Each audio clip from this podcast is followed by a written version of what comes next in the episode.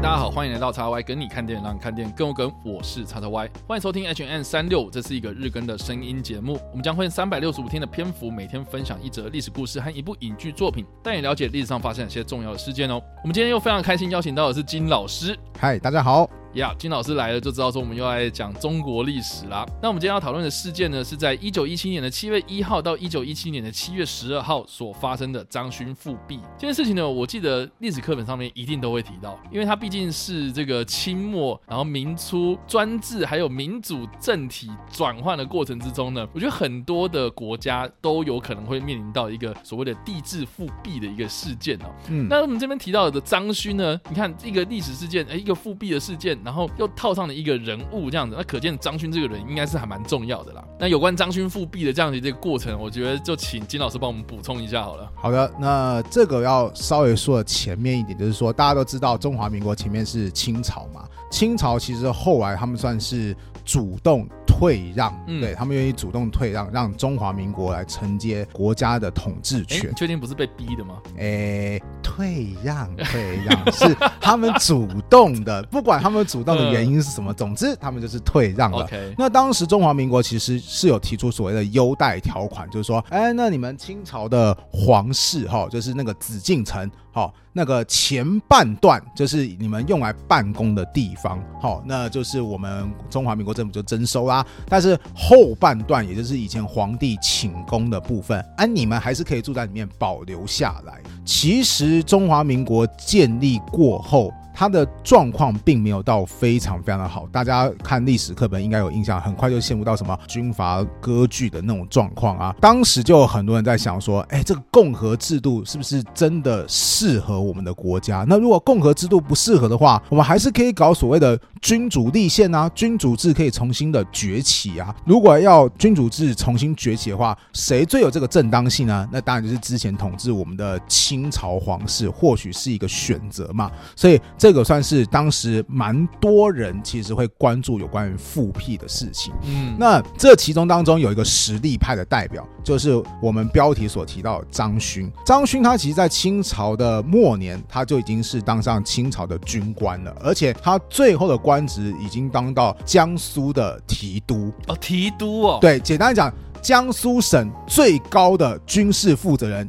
九十一啊，好，对，那就等于是那个小当家要去服侍的哦。张提督，对对对，提督啊，提督大人，我已经做好菜。没有没有没有，清朝的提督没有那么闲哦，没有一天到晚要去吃饭，要去看一些发光体。没有没有没有这回事，没有这事提督。他其实最主要他是负责一个省份或者是一个地区的最高军事指挥官，反正就是官做的很高的。对，那后来张勋他在中华民国时期那。他的地位则是徐州地区算是最高的负责官员。徐州这个地方，它其实在中华民国时期，它有个很特殊的地位，因为这个地方哈，它地势平坦，所以有两条铁路线正好就经过这个地方，所以交通非常非常的方便。那张勋他其实就会觉得说啊，我是被清朝提拔嘛，那我其实对中华民国并没有什么感情。如果有朝一日的话，我真希望清朝重新恢复统治啊！眼看着就是整个局。局势又是那么的混乱，所以其实张勋他平常第一个，他有要求他的部队说：“哎，你们要全部给我保留清朝的辫子头。”所以当时的人就称张勋为辫帅，辫子军的统帅嘛。那你的部队都留着辫子嘛，所以叫辫子军。辫子军，辫军啊。对，另外还有就是张勋他利用徐州他的交通非常便利的关系，所以附近的地区的军阀要开会的时候，张勋就会说：“哎，要不要来我这开会啊？我这边比较方便，大家回家来都很方便。”其实。当时很多军阀或者是实力派跟张勋的互动也都还蛮不错的，所以张勋在当时绝对是一个实力派的代表啊。你说大家都会找他来瞧事情这样？对对对，因为他有军队嘛，而且就是交通往来又方便，关系也不都不错。对对对对对。好，那真正导致整个事情的发生，其实是后来中华民国陷入到一个府院之争，就是总统府跟那个行政院。呃，我们今天会讲行政院呐，我们姑且用内阁来那个称呼哈。总统府跟内阁开始有了纷争，为什么呢？因为当时总统中华民国的总统黎元洪不赞成加入一次世界大战，内阁总理有点像是我们今天的行政院长段祺瑞，他支持加入一次世界大战。好，双方就吵成一团，吵到最后，总统黎元洪就觉得说：“哎呀，那个真的很烦呢，我需要有人来帮我们中介协调一下。”想来想去，哎，张勋又有部队，他跟其他军阀关系也都很不错嘛，找他过来成为第三方的协调者，应该是个很不错的选择吧。所以黎然后就说：“哎，请张勋你率领的部队来到北京城哈，来稍微主持一下这个协调会。”谁知道张勋来既不支持段祺瑞总理。也不支持黎元洪总统，他来到北京城说：“我支持清朝 耶！”然后我支持溥仪，对，没有错，我支持末代皇帝溥仪啊。当然他不会叫末代皇帝，他只会说我支持清朝。于是他反而把黎元洪跟段祺瑞都给赶走，并且天哪！联络了紫禁城的末代皇帝溥仪，于是清朝一时之间竟然重新恢复了，这就叫做张勋复辟事件。我觉得蛮有趣的。刚刚我们要稍微帮大家稍微有一个背景知识啊，就是说我们刚刚有提到这个黎元洪跟段祺瑞他们对于第一次世界大战参战的问题，然后爆发了这个所谓的府院之争哦。嗯，但是实际上这两个人真的理想有那么崇高吗？然后是说我们要去参加一战吗？我觉得说到底他们只是立场不同，然后借由这样的一个议题，然后说哦你。支持这件事情，我就反对你。嗯，那其实就是军阀之间的那种口舌之争，然后演变成这样的一个政治上的冲突。这样，因为其实中华民国我刚刚说过建立的时候，真的还挺乱的。因因为有一段时间中华民国。执行过所谓的内阁制，后来中华民国第一任的大总统袁世凯把内阁制的制度给废除掉，他就变成总统制。可是读过历史课本人都知道，袁世凯他后来跑去当皇帝了嘛。但是后来袁世凯当了没多久，后来就是当不下去嘛，也没多久他就过世嘛。所以后来他的接班人在接班的时候，刚刚有说过，总统是黎元洪，由由副总统递补上来，内阁总理则给了段祺瑞。那这时候好玩了，就是。我们现在继承这个中华民国，它是走总统制还是走？内阁制，段祺瑞他就会说啊，当然是走内阁制啊，对不对？因为走内阁制，他的权力比较大嘛。废话，而而且他他的 都是为了自己。对啊，而且他的说法是说啊，因为你看这个袁世凯他后来做的事情啊，有点非法哦，所以他那个总统制啊啊，应该不算数吧？哈，他的说法是这个样子，他有他的道理。而黎元洪的只是说没有吧？你看我们在结束皇帝制度以前，我们是走总统制啊，那当然就是把皇帝制度之前的制度给延续下去嘛。所以大总统他既然当的是总统制的大总统，那我这个李元洪大总统也要当总统制的大总统啊！废话，他李元洪啊！对啊，所以到底你说哪一个有道理？他们都觉得我自己最有道理，这就是为什么他们会会陷入到所谓的府院之争。那真的到最后就是你支持的我就反对，像你段祺瑞，你说你要加入一次世界大战，我就反对加入一次世界大战。当然啦，段祺瑞的说法是说，哦，我们打赢一次世界大战，我们可以提升国际地位，哎，听起来很。不错嘛？那黎元洪的说法则是说，哎，如果这场不是属于我们的战争，加入进去，哎，我们平白无故损耗国力，到底在干什么？我们应该保持中立才对。听起来也很有道理嘛。可是说真的，到最后其实只是因为想说，哎，我要证明说，到底是总统更有权利，还是内阁总理更有权利？所以你就可以看出来，为什么我会说中华民国很乱。而这么乱的情况下，民众到底对这个共和政府有没有信心呢？会不会很多人其实是更想要说，哦，我好怀念那个皇帝还在的时代啊？最起码皇帝说一不二，好像还比较安定一点呢。所以，我们今天的眼光来看，会觉得说这个复辟是不是白痴啊？走历史倒车。可是以当时的人的眼光来看，这未必不是一个很烂的选择。那当然，就后来就是一连串的发生，像是段祺瑞啊，他就派遣的军队要去攻打紫禁城这样子，所以就发生了一连串战斗。那我觉得战斗的过程好像也蛮有趣。这个请金老师帮我补充一下。哦，我告诉你，这整个事件，你其实会觉得说，这好像不像是一个政治事件，有点像是。政治闹剧，因为后来段祺瑞他当然就觉得说，哦，我要夺回我们的权利嘛，哈，他当然就觉得说要恢复民国啊，所以他当时赶快就组织在北京城附近的军队，说我要讨伐张勋，我要恢复民国。那其实张勋的部队一开始跟段祺瑞部队就在北京城外开始交战，交战的地点是在铁路的附近，因为铁路方便运输军队嘛。结果打着打着，突然外国人就出现说，哎，你们不能在这边打，为什么？因为你们破。坏铁路就是破坏我们外国人的做生意的机会，而我警告你哦，你们不要惹我们外国人哦，所以不准在铁路打。于是双方就只好挪移战场到其他地方去。打架还可以分地方。对，就说呃这边不行，而且还是外国人跑过来说，哎，我告诉你这边不行。不能打，不能打，要打就去练武士打。哎，对对对对，所以他们就跑去旁边练武士打。对，那其实张勋他也知道说他带过来的部队人数不够多，他当时进北京城的时候就只有带五千人的部队，是比不过当时段协所召集的部队的。那所以张勋其实是有扣奥回他大本营，给他的部将说，哎，带你的部队过来支援。那为了避免曝光，他其实在出发之前有跟他的部将约定说，哎，我如果叫你要带兵支援的话，我会说你要送花过来，对，你要赶快把花给送过来，那就是暗指说你的军队要赶快过来支援。所以当时张勋就发回徐州大本营说，速送四十盆花，就是说你赶快把四十个营的部队调过来支援我。结果后来他的部将。真的就把四十盆花寄过到北京城去。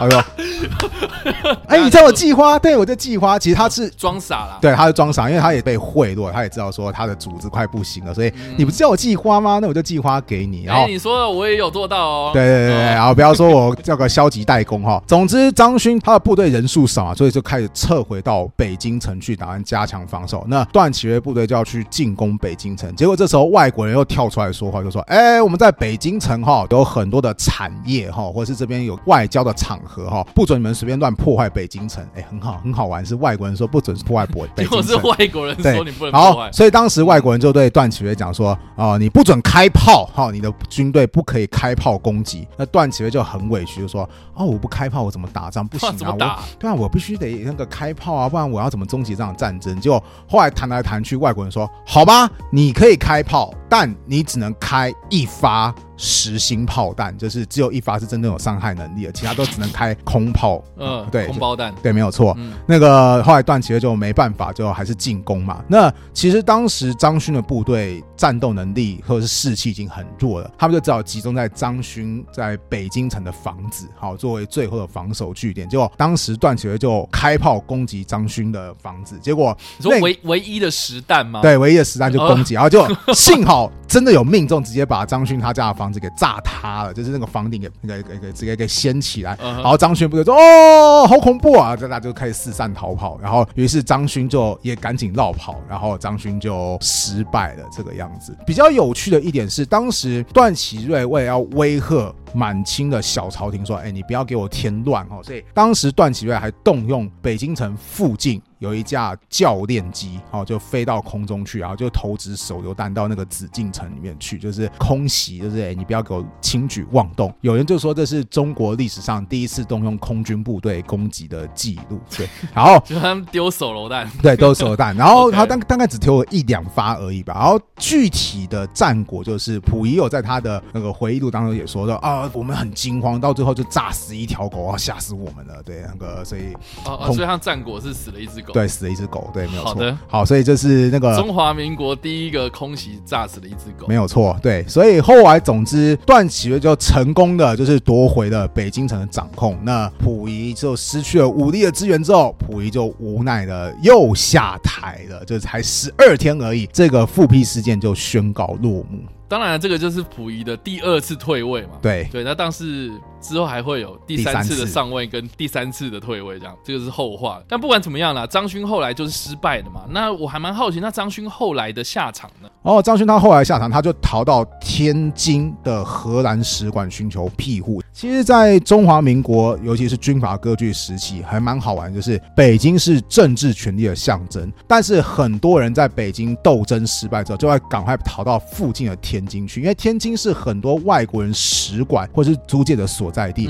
你逃进租界，就等于逃进外国的领土。那中华民国其他人就不能拿你怎么样。当时张勋其实也是早就想好退路，就是哎联络荷兰人就逃进了天津的荷兰租界区。后来他老兄就在天津开始做起生意的，然后他生意后来做得越来越大，财产破千万这个样子。而且因为他也丧失他的军事跟政治实力嘛，所以他就只好在其他。地方努力的耕耘，他后来就有非常非常多的小孩跟非常非常样子说，后代一样非常努力的在过他的人生。比较搞笑的是，后来张勋过世的时候，当时的中华民国政府还有发布哀悼令，就是说，哦，这个是国家的人才啊，就这么过世了，真是很可惜，然后值得好好的悼念他。所以中华民国政府悼念他，好，清朝政府也悼念他，说啊，我们那个最忠诚的大清的忠臣就这样死掉了。所以，哦，他不管是清朝还是中华民国，后来都得到当时一致性的好评。你可能会觉得说很奇怪，说那为什么中华民国会给他好评呢？据说啊，张勋他听说也不是个莽夫，他去支援北京城的时候，他其实有把原本跟他那些比较有联系的军阀给找过来，说，哎，我现在要去支援北京城，然后我要去搞复辟，你们支不支持我啊？大家都说啊，支持啊，支持啊，支持啊，反正狗头支持不用钱嘛。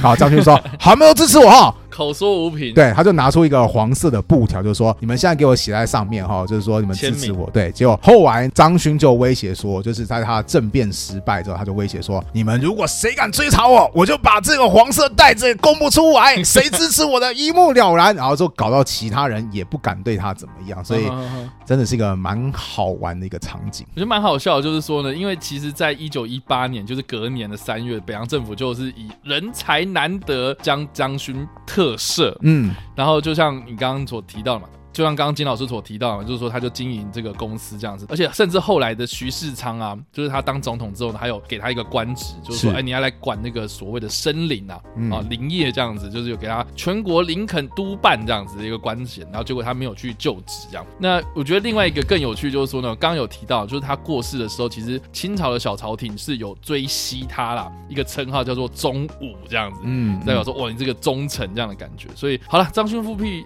那大致上我觉得这这样听下来，其实啊，你好像也不是什么很认真的一个复辟的过程，它就是一场闹剧这样子。其实应该说，我们后世来看，看结果来看，它是个闹剧。当然，我前面有讲过，就是说你要还原那个时代，就是中华民国建立之后，这个共和体制，它真的没有达成一开始大家给他的理想，就是啊，我们有有没有进入到一个更好的时代呢？好像是没有。所以张勋当时他还能够成功这么一次，其实真的证明说，当时中华民国的统治或或许还没那么牢靠，或者说皇帝制度这个东西的影响，它还并没有远去。我这边想要用另外一个电影，哎，是不是我们待会就会介绍到的电影？就是说有一部经典电影叫《末代皇帝》，就是要介绍。对，好，太好了，你已经帮我破梗说，好，我们今天要介绍的电影是《末代皇帝》。耶！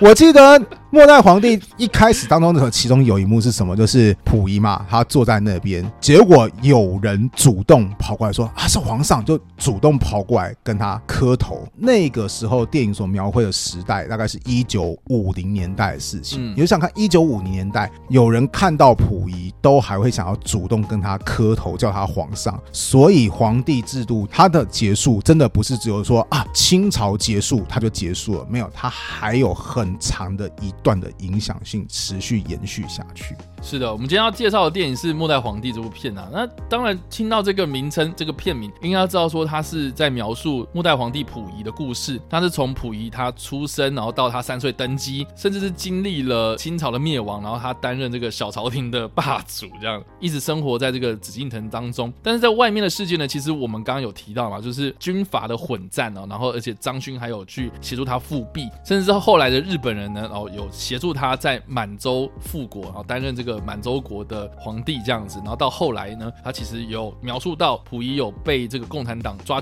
劳改这样子，嗯，然后到最后面呢，呃，发生文化大革命，甚至还有很多那种场景啊，是那种红卫兵啊，哦，冲到谁谁谁家里去啊，然后就是说，哎，革命无罪，造反有理这些口号。我觉得他这部片呢，他美其名是在描述说溥仪的一生，他其实就是一个中国近代历史的一个缩影，嗯，所以我非常推荐大家可以去看。而且我觉得更有趣的是，这部片它竟然是一个意大利人导的，对，这个导演的名字叫。做伯纳多·贝托鲁奇哦，他甚至之后呢，还有拍出像是小活佛啊、哦西梦巴黎啊等等的这些片子哦，所以其实国际的电影圈的地位上是非常的崇高的。而且这部片呢，里面它也是网罗了很多非常知名的华人演员哦，包括史饰演溥仪的这个是尊龙嘛，哇，那个时候真的超级帅，这样。对啊，或是陈冲嘛，我现在也是非常的有名的一个女演员，这样。然后甚至他有请到就是彼得奥图这个奥斯卡最佳男主角的最大苦主嘛，哦，入围的最多次啊，但是都一次没有得的这一位啊，哇，好惨哦。彼得奥图哦，他就是曾经演过阿拉伯的劳伦斯的这一个人物啊，哦，来饰演溥仪的英国老师这样子。所以这部片子里面呢，他描述了很多溥仪的视角出发的一些历史观点这样子。当中他有描述到的是张勋复辟这件事情哦，但在电影中呢，他并没有很详细的说哦，这件事情就是张勋复辟，他就是用一个小朋友的一个视角说哦，有一个人他要协助我重新当皇帝，可是莫名其妙的哎，我们这个皇宫里面被炸了，然后 发生很多事情，然后结果又没了。嗯，所以就是依照这个溥仪的视角来看这件事情的话，确实真的就像是我们刚刚所提到这个非常闹剧的一个过程。可是我觉得就宏观的历史来看的话，我们在专制政体然后转到民主政体的过程之中，它确实也是凸显了这个民主制度的不健全，好，或是在这个转换的过程之中，还是有很多人的观念是没有跟上这个时代的潮流的这样子。所以其实我觉得我非常惊讶是。末代皇帝他竟然这部片他能够很精准的描述到这个时代的这个背景啊，哦，甚至是用一个小朋友的视角啊，甚至是一个曾经是皇帝然后大权掌握在自己手上的这样的一个视角，然后去看这件事情，我觉得看起来就是格外的讽刺这样子。而且我觉得他在某些部分来说，他还蛮还原溥仪本人的状况。嗯，刚刚我们前面有提到啊，在这部片其实他并没有很明显的直接拍出说哦张勋复辟的过程。我觉得为什么会是这样子呢？因为根据溥仪。他有回忆录，他自己的说法就是，他也搞不懂当时发生了什么事情，他也不知道张勋是谁吧？应该这么说吧，他就是有一次，他突然就是又跟他的师傅见面，他每天都要去学习嘛，就他师傅说：“恭喜皇帝，我们明天。”就有机会重新建立朝廷了，因为有个大大忠臣要来，就跟那个张勋有没有听过？然后溥仪说啊，张勋我有听过啊，但我从来没有见过他。然后过几天，就是张勋就出现了，就说啊，皇上，我们要重新那个恢复朝廷啊。其实溥仪真的是从头到尾都搞不懂发生什么事情，哦，状况外啊，对，好，反正他就要摆出皇帝，我就嗯，好好好，我很欣慰这个样子。好，就过了十几天，反正发生爆炸之类的，然后就后来过了几天之后，就是他的师傅又跑过来找溥仪说啊，报告皇上，就是张勋已经被击败了，我们。又要退位了，请你签一下这个诏书。然后当时溥仪的反应就是哇哇大哭，说：“呃，到底发生什么事情？怎么我又退位了？” 他从头到尾都搞不清楚状况的。所以我觉得，如果今天末代皇帝他拍的是很巨细靡遗的过程，那反而很不真实。因为真实的溥仪他是我都搞不清楚什么状况，怎么我又当皇帝了？哎，怎么我又莫名其妙我又退位了？对，所以他其实不怎么拍这个场景，反而是以溥仪的视角来。看是很还原状况的，对啊，而且我记得电影里面的呈现的画面是，就是几个人然后走过来，然后又走出去了这样子，但是他没有明确讲说那个人就是张勋呐。对对对对，所以我觉得，哎，他其实是用溥仪的视角去看待这整起事件啊，啊，所以就是溥仪只是状况外，但是就像复辟对他来讲是一个多么相关、多么亲近的一件事情呢，跟他息息相关嘛，哎，结果哎，竟然是一个状况外的人，然后再看大家在那边闹来闹去，这其实是蛮讽刺的。当然，末代皇帝有很多的跟历史不太符合的部分，我就讲一个好了。对，也是我目前为止最想跟别人吐槽的部分，就是刚好提到尊龙这位演员嘛。嗯，好，我都要跟别人强调说，其实历史上的溥仪没有那么帅，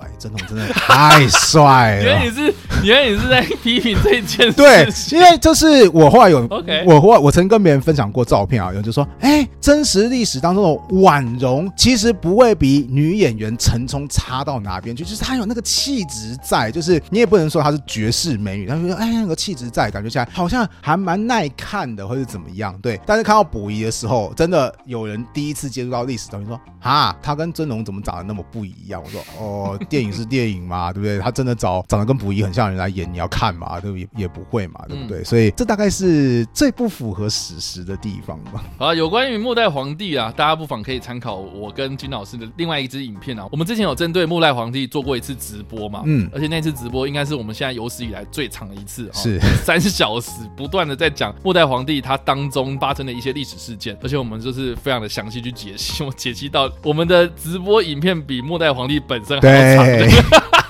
对，大家也可以去听一下我们当时就是讲解电影的详细的过程。好了，以上呢就是我们今天所分享的历史事件张勋复辟，以及我们所推荐的电影《末代皇帝》。不知道大家在听完这个故事之后有什么样的想法，或是你们看过这部电影呢？都欢迎在留言区帮留言，或在首播的时候来跟我们做互动哦。当然呢，如果喜欢这部影片或声音的话，也不用了按赞、追踪我们脸书粉丝团、订阅我们 YouTube 频道、IG 以及各大声音平台，也不用在 Apple Podcast 三十八六八上留下五星好评，并且利用各大的社群平台推荐和分享我们节目，让更多人加入我们讨论哦。以上呢就是我们今天的 H N 三六，希望你们会喜欢。我们下次再见，拜拜拜。